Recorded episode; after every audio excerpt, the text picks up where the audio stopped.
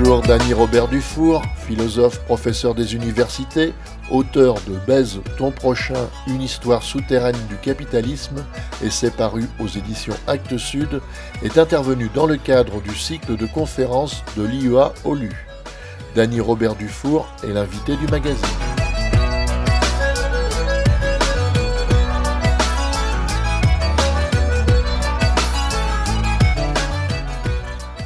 J'ai écrit un livre, vous allez voir tout de suite que c'est un livre de théologie, puisque son titre c'est Baisse ton prochain. Contrairement à tout ce qu'on croit, des gens pensent que c'est un titre provocateur, pas du tout. J'ai écrit un livre de théologie sur le premier commandement de la religion dans laquelle nous sommes depuis trois siècles. Voilà.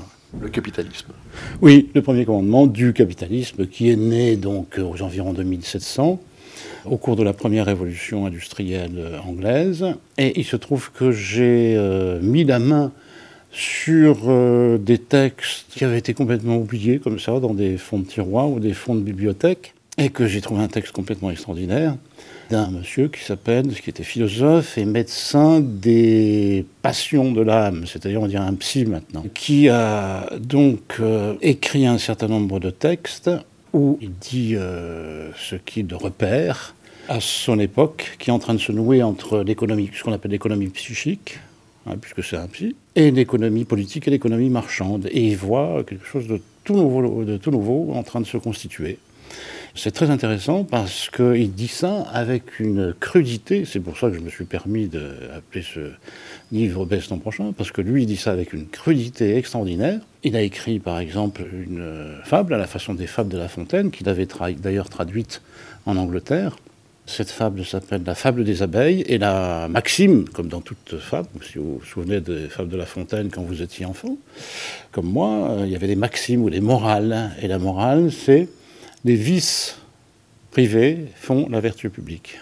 C'est-à-dire les vices privés, c'est l'avidité, la cupidité, la luxure, le luxe inconvenant, etc. Tout ça, c'est bon pour la chose publique parce que ça amène de l'argent, ça constitue des poches d'argent dans la société, et ensuite ça finira bien par bah, le mot n'y est pas, mais c'est déjà l'idée y est déjà, par ruisseler sur le reste de la société. C'est pour ça que c'est intéressant, parce qu'on est toujours trois siècles plus tard dans l'idée du ruissellement. On peut supprimer par exemple l'impôt sur la fortune, on peut parler, je ne sais pas, par exemple, une idée bête qui me passe par la tête comme ça, des premiers de cordée, qui tirent les autres, etc.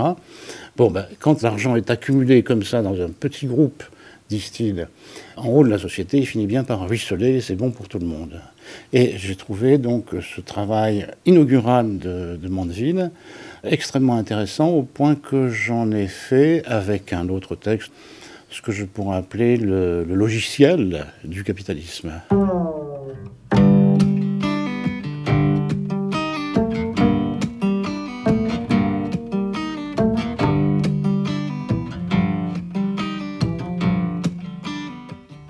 Texte qui date du XVIIIe siècle.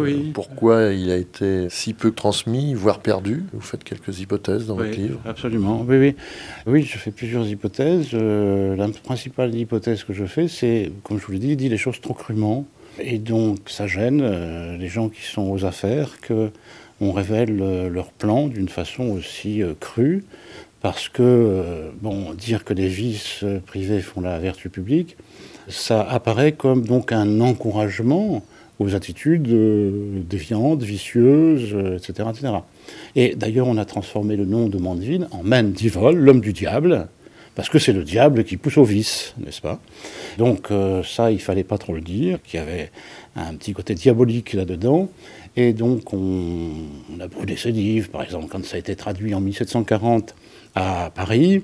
Le livre a été mis à l'index et brûlé par le bourreau sur la place publique en Angleterre. Il a été condamné dès la deuxième édition par le grand jury du Middlesex, qui a donc interdit que le, travail se, diffuse. Cependant, il était extrêmement connu à l'intérieur des classes qui tenaient les affaires politiques et marchandes, etc. Ça a bien produit des effets, mais il fallait surtout pas trop le dire. Alors, il y a eu toute une série que j'examine dans ce livre de, disons, de, refoulements. Mais on, pourrait dire euh, d'une façon familière, on l'a mis sur le tapis, quoi.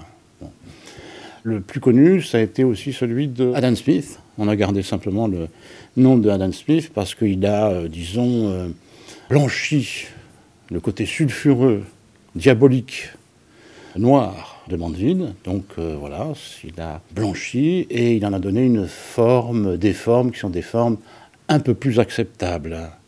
Et donc il est passé pour le fondateur de la science économique, tout en se référant clairement à Mandeville, mais en disant c'est trop licencieux, etc. Donc euh, c'est plutôt moi qui fonde, disait-il, la science économique, et de fait la postérité lui a reconnu donc euh, le titre de fondateur des sciences économiques.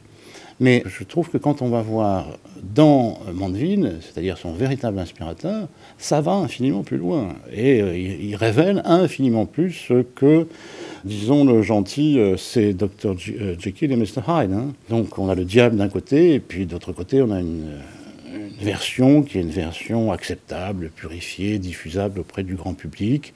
On ne parle plus de vice, par exemple. On parle du self-love, c'est-à-dire d'un égoïsme de bonne loi, de l'amour de soi, et qui n'a pas un minimum d'amour de soi, donc on ne peut pas reprocher ça à personne. Donc euh, ça va passer comme ça, sous une forme, je répète, blanchie, sous une forme accommodée pour que ça se diffuse dans le, dans le grand public. Donc exit Mandeville, Mandeville a disparu. Et quand je suis tombé sur ce texte, euh, j'ai vraiment euh, compris qu'il s'était passé quelque chose qu'il fallait aller voir de, près. Et donc, euh, j'ai beaucoup publié sur Mandeville. Il y a deux ans, j'ai publié cinq textes de Mandeville directement en édition de poche, qui s'appelle La fable des abeilles et autres textes de Mandeville. Et j'en ai fait une très longue présentation d'une centaine de pages, donc euh, sur des éléments de biographie, sur la pensée de Mandeville et sur la réception de Mandeville, et y compris sur la non-réception de Mandeville, c'est-à-dire la façon dont on l'avait dissimulé, caché, refoulé, etc.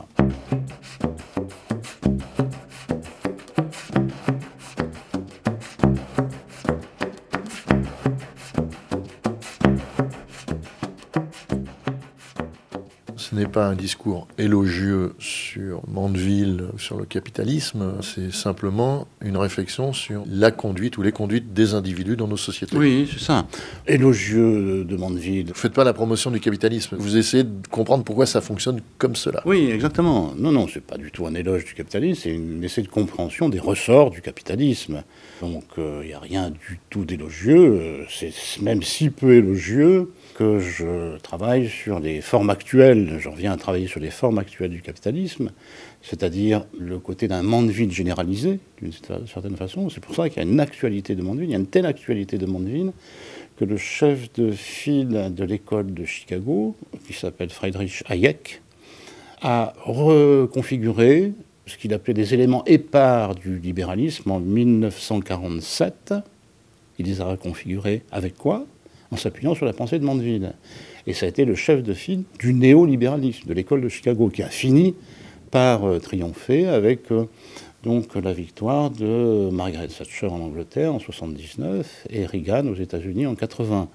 Bon, donc euh, il faut comprendre que ce refoulement de Mandeville a duré pendant deux siècles et demi, et quand il a ressorti, ça a produit des effets considérables de transformation du monde, puisqu'à partir donc des années 80, 1980, le monde est devenu néolibéral, avec tous les côtés que l'on voit maintenant, notamment les effets de ce capitalisme débridé, non régulé, dans une finance devenue folle, avec la création d'inégalités invraisemblables dans le monde. Quand vous pensez qu'il y a le patrimoine des dix personnes les plus riches du monde est égal au patrimoine de la moitié la plus pauvre de l'humanité, ça pose quand même un petit problème.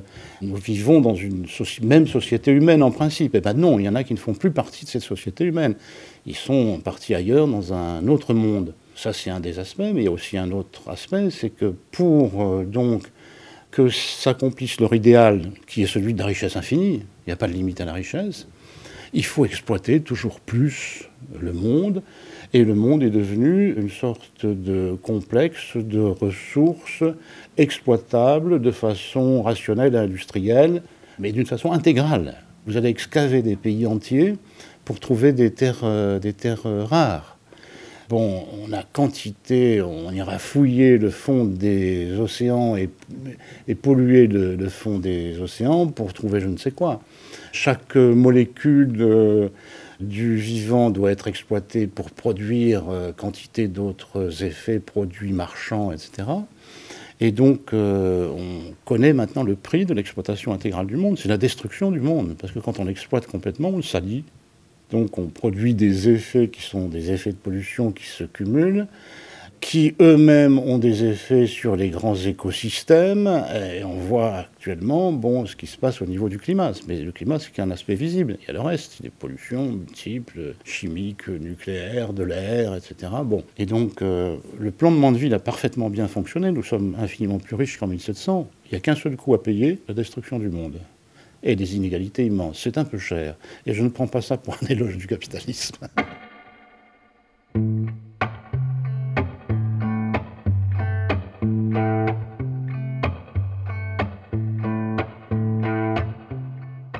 Il y a aussi une réflexion sur l'argent, l'argent déconnecté. Ah et puis sur toute cette euh, économie numérique et, virtuelle. Oui, absolument.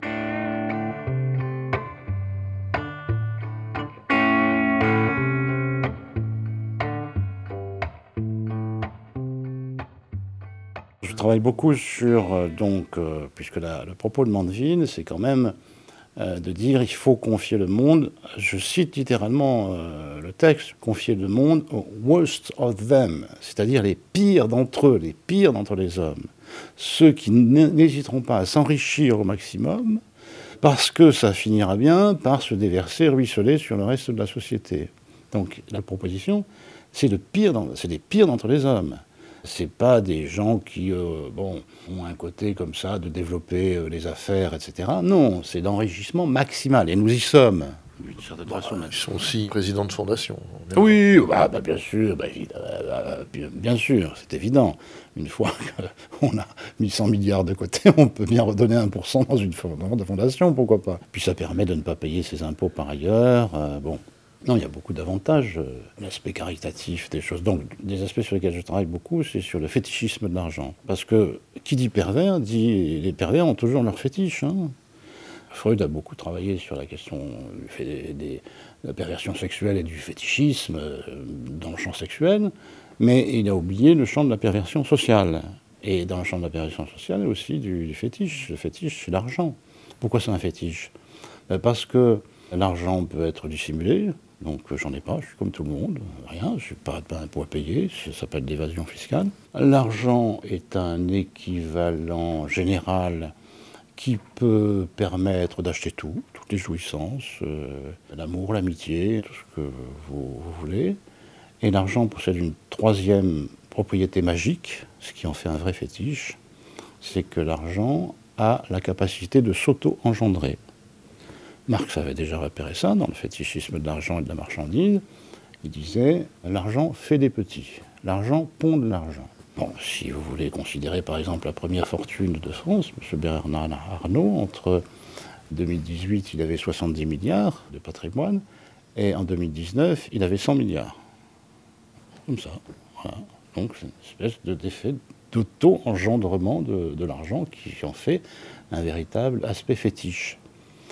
La contrepartie du fétichisme, et là il y a un très beau texte de, Freud, où il dit que, parce qu'on est dans des affaires diaboliques comme Man Divol, quand le diable donne de l'argent à ses adorateurs, à son départ, cet argent se transforme en excrément. Eh bien, je crois que nous assistons d'une certaine façon à cette transformation sous nos yeux de l'argent infini qui est généré par le capitalisme financier en excréments qui sont en train de couvrir et de recouvrir le, monde.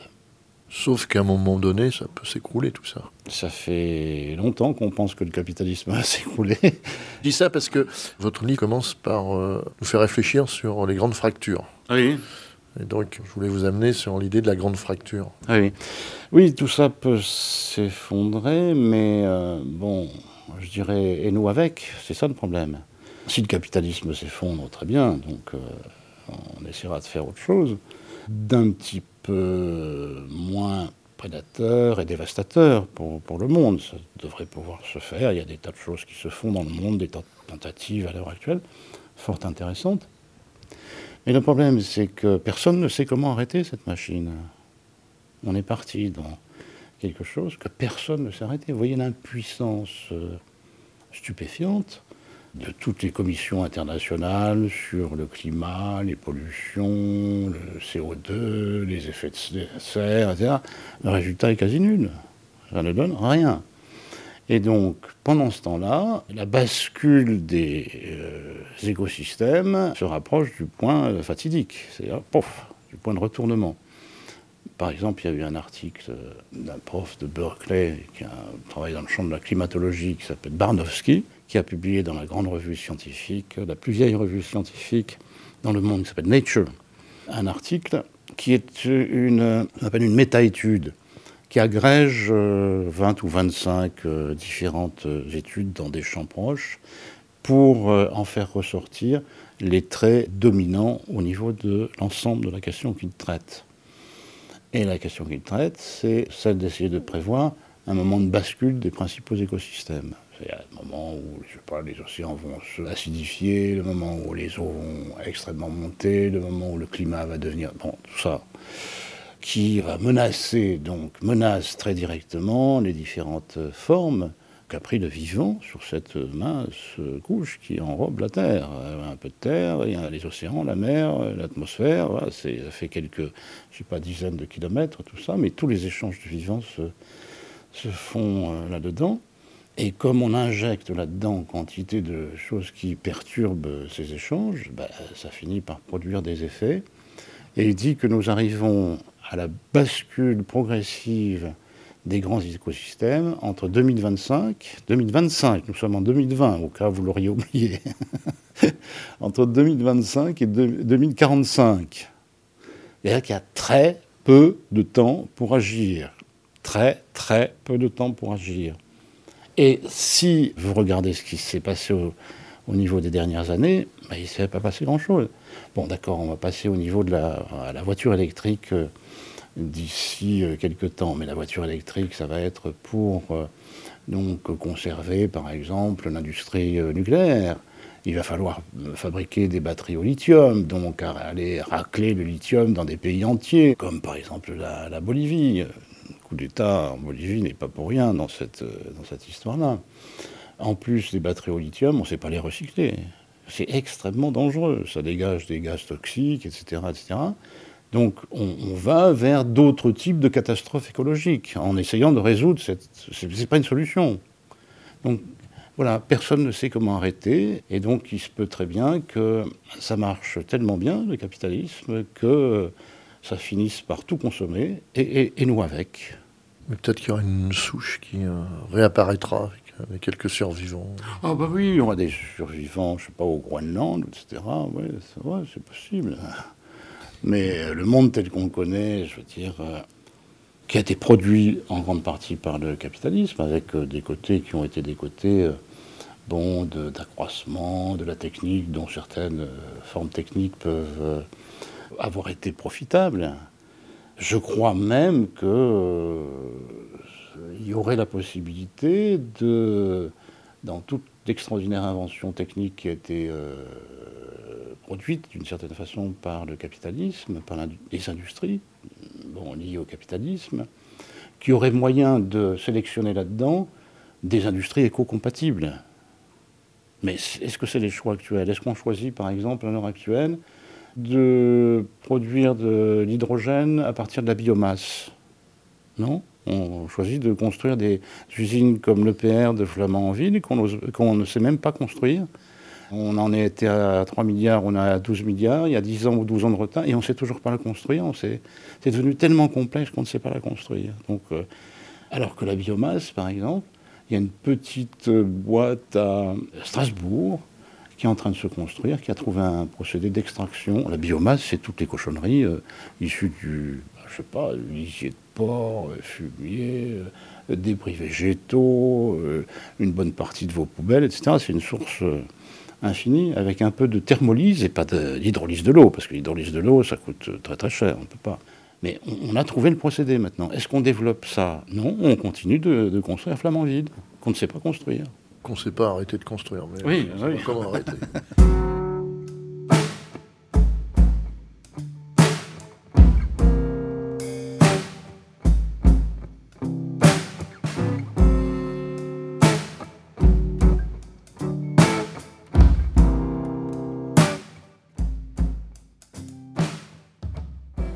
Posait la question comment arrêter ça, mais en tenant un tel discours euh, très pessimiste, en ne proposant guère de solutions. Si, si, si, Je vous ai dit, par exemple, au lieu de construire Flamanville, construisons 10 000 petites unités de biomasse produisant de l'hydrogène, parce qu'on sait maintenant, grâce donc aux techniques inventées par le capitalisme, produire des piles à combustible qu'on peut mettre sur des voitures. Il y en a une qui marche, c'est une Toyota qui marche, bagnole de luxe, hein, qui marche très très bien, il fait aucun bruit, etc. Vous mettez 5 litres d'hydrogène là-dedans et vous faites 1000 km. Ce qui se rejette, c'est de l'eau, euh, de l'eau pure que vous pouvez boire. Voilà une belle solution. Bon, alors, soit on construit euh, le soit on construit 10 euh, 000 euh, petites unités qui peuvent être gérées dans les villes, les quartiers, de façon communautaire, par des formes de solidarité sociale, etc. Voilà, par exemple, des solutions. C'est une solution politique et c'est une solution technique. Et des choses comme ça, on peut en faire, on peut les multiplier. Donc, si on peut, je ne suis pas du tout pessimiste. Et si on peut bifurquer à temps, ce qui n'est pas sûr, alors là, il s'ouvre tout un monde de possibles. Il y a tellement de gens dans le monde qui inventent des choses magnifiques, belles, je sais pas la permaculture, au lieu de champs qui font 10 km de long, d'une monoculture qui implique des graines sélectionnées avec euh, des herbicides comme le fameux glyphosate, etc. Des tracteurs avec du pétrole euh, qui va rayonner sur tous ces champs, etc. La permaculture a des rendements infiniment supérieurs à la monoculture et d'une luxuriance extraordinaire. On a des expériences, y compris en France, là-dessus. Donc dans plein de domaines de production, production d'énergie, transport, les piles à combustible dont je parlais peuvent équiper des, voitures, peuvent équiper des bateaux, peuvent équiper, on ne sait pas encore le faire, mais on est en train, c'est en train de venir maintenant, des, avions. Ça rejette de l'eau en tout et pour tout. Donc dans l'industrie, dans la production, dans l'agriculture, dans l'énergie, il y a tout un champ magnifique de possibles qui s'ouvre. Pourquoi n'y va-t-on pas voir tout de suite? Pourquoi ne mobilise-t-on pas toutes les énergies? Et Dieu sait s'il y en a de gens qui sont prêts à miser là-dessus. Alors on peut faire ça dans les villes, etc. Bon, par exemple, si vous regardez un film dont on peut penser ce qu'on veut, qui s'appelle Demain, qui est sorti avec presque rien, avec euh, Cyril Dion, vous savez, bon. Il y a toute une séquence, je ne sais pas si la première ou la deuxième, sur la permaculture, c'est euh, des gens qui ont acheté un grand domaine. C'est pas sur les balcons, hein, dans les villes, pour faire pousser trois radis et un peu tout ce que vous voulez faire pousser sur votre balcon. C'était quelque chose qui était un terrain qu'ils ont payé très peu cher parce qu'il était complètement devenu quasiment stérile. Et en dix ans, ils ont obtenu des standards de production avec la permaculture qui sont des standards qui dépassent de loin, sans aucun produit chimique, on sait de faire maintenant les standards de la monoculture. Donc ce n'est pas anecdotique, c'est au contraire, cela existe déjà. Il y a quantité de gens qui seraient prêts à miser là-dessus pour peu qu'ils soient entendus, sollicités, qui y a un appel à ceci, mais qui n'est pas un appel à ceux qui possèdent les usines, les milliards, etc., etc. Il y a un appel à des gens qui pourraient reconstruire des façons de produire, des façons de produire dans l'industrie, des façons de se transporter, des façons d'avoir de l'énergie d'une façon radicalement nouvelle. Et c'est rien du tout de l'anecdote, ça marche. Ah, il suffit d'un capitaine d'industrie vicieux qui comprenne qu'il va pouvoir s'enrichir, accumuler, accumuler pour se lancer dans ce type de programme. Ça va venir, ça va venir, ça va venir. Je suis sûr que ça va venir. Et je peux même vous dire, je ne peux pas en dire plus, mais je peux même vous dire que ça commence. Je suis à la recherche de scoop alors.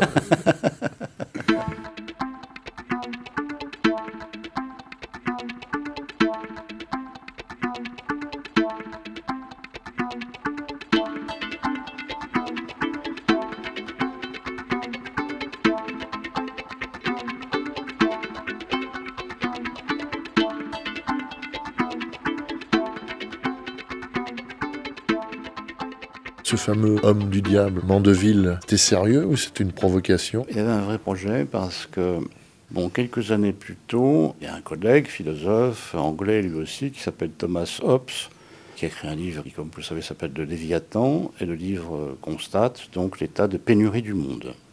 Bon, il ne cherche pas à résoudre la pénurie, il cherche à résoudre l'effet de la pénurie. L'effet de la pénurie, c'est la guerre de chacun contre chacun pour s'approprier les maigres ressources qui existent. C'est de là que sort la fameuse formule l'homme est un loup pour l'homme. Et donc, Hobbes constate cet état de pénurie avec l'état de guerre et il dit bon, il faut arrêter tout ça, geler tout ça, et pour geler, il faut qu'il y ait un tyran, que le tyran, si vous voulez pas mourir dans les bagarres multiples et fratricides, il faut que vous abdiquiez du droit que la nature vous donne à être vous-même au profit du tyran. Voilà, c'est le régime tyrannique. Et c'est là-dessus que Mandeville arrive. Il connaît bien Hobbes. Et Mandeville, le projet, c'est toujours, il constate l'état de pénurie, mais il dit, moi j'ai un, plan pour sortir, non pas faire avec la pénurie, mais pour sortir de la pénurie. Et le plan pour sortir de la pénurie, c'est arrêtons de confier le monde au tyran ou au saint, je répète, confions le monde aux pervers, ceux qui seront les plus cupides. Donc c'est une révolution. Il propose, alors c'est un aspect provocateur, presque comique, burlesque, tant c'est violent, mais c'est de fait la recommandation qu'il fait, c'est d'une certaine façon ce qui va se passer. Donc c'est un fantastique novateur, parce que le plan qu'il a fait pour sortir le monde de l'état de pénurie a marché. Trois siècles plus tard, nous ne sommes plus dans la pénurie, nous sommes dans l'abondance. L'abondance qui détruit tout. Avec, donc, comme je le répète, à l'horizon court, bref, à court terme, la destruction du monde. Donc son plan a trop bien marché, d'une certaine façon. Il faut obvier par rapport à ça. Il faut prendre une autre. Ça a trop bien marché. Voilà, le plan de Mandeville était excellent, sauf que ça détruit tout. Et puis, c'est pas réparti équitablement. Oui, ah bah ça, euh, oui, ça, pas, c'est le moins qu'on puisse dire. Il suffit de prolonger cette interview en vous lisant. voilà, c'est ça, exactement, exactement. C'est Actes Sud qui a pris ce livre. Je pensais qu'il n'accepterait pas le titre. Donc, ben, ton prochain, ça apparaît quand même un peu provocateur, mais comme c'est effectivement le premier commandement de cette nouvelle religion, que j'ai appelé par ailleurs le divin marché, hein, qui s'empare euh, du monde, il fallait que je donne un peu plus d'explications. C'est pourquoi j'ai sous-titré Une histoire souterraine du capitalisme. Souterraine parce que ben, on ne connaît pas les textes de Mandeville. Et donc, il faut absolument les connaître pour comprendre ce qui nous arrive aujourd'hui.